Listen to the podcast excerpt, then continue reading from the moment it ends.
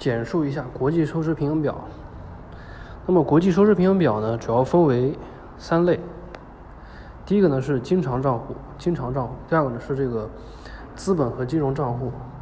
最后一个呢是这个错误和遗漏账户。首先，这个经常账户呢，经常账户呢是这个国际收支平衡表里面最重要的内容。它是指本国与外国交往中呢经常发生的项目，比如说做，比如说这个，嗯，做外贸啊，与本国，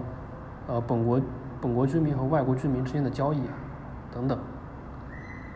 这个资本和金融账户呢，资本和金融账户呢，听这个名字其实就能听得出来啊，就是说关于资本和金融方面的这个交易。然后这个最后一个是错误和遗漏账户，错误和遗漏账户是指什么呢？因为这个国际收支平衡表呢，它记录的时候呢，有借方就应该有贷方，所以它应该是平衡的。那么，如果说涉及不平衡，比如说，最后导致的是最后呈现的这个样子呢，是这个收入大于支出，那这个那这个错误和遗漏账户呢，就将这个差额呢记记入到这个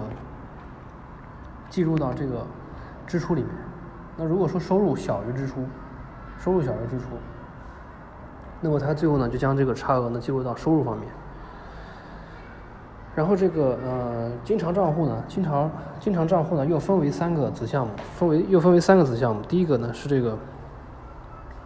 贸易和服务，贸易和服务；第二个呢是初次收入；第三个是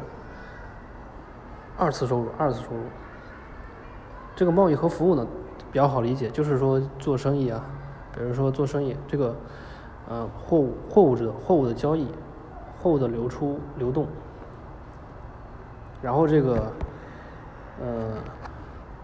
服务呢？服务呢？它涉及的类别就比较广，它不仅仅是只是呃，只是这个呃货物之间的货物的货物之间的交易，它还包括其他的，比如说运输啊、旅游啊、金融啊、文化和娱乐啊等等方面。然后这个这个初次收入呢，初次收入呢，它是包括两个部分，一个是。初次的收入呢，它是它也是包括两个部分，一个是包括职工的报酬，就是说你在外国获得的这个收入，你在外国工作对吧？获得的这个外汇，外获得这个收入，呃，这个是一个，还有还有一个呢，还有一个呢，就是说，嗯，投资收益，投资收益就是说你买了这个，嗯，你做了这个，你买了这个外国债券，外国的股票，然后获得的这个投资的收益。比如说债券的利息、股票的股息，这些都是投资收益。然后，然后还有一个是这个，然后第二个呢是这个资本和金融账户。资本和金融账户，资本和金融账户呢，资本和金融账户呢，这个资本账户呢，主要是包括的是资本性质的转移，资本性质的转移。比如说这个非生产性。非生产性、非金融性的资产，非生产性、非金融性，因为下面你如，因为下面有一个金融金融，呃，金融账户，金融项目，那这个项目呢，就是专门记录的是这个，这个关于金融资产的交易啊，比如说，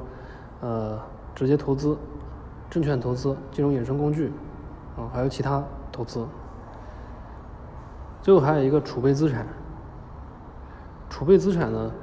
它指的是中央银行持有的，中央银行持有的这个金融资产，比如说货币性的黄金、特别提款权，这些都属于储备资产。这里需要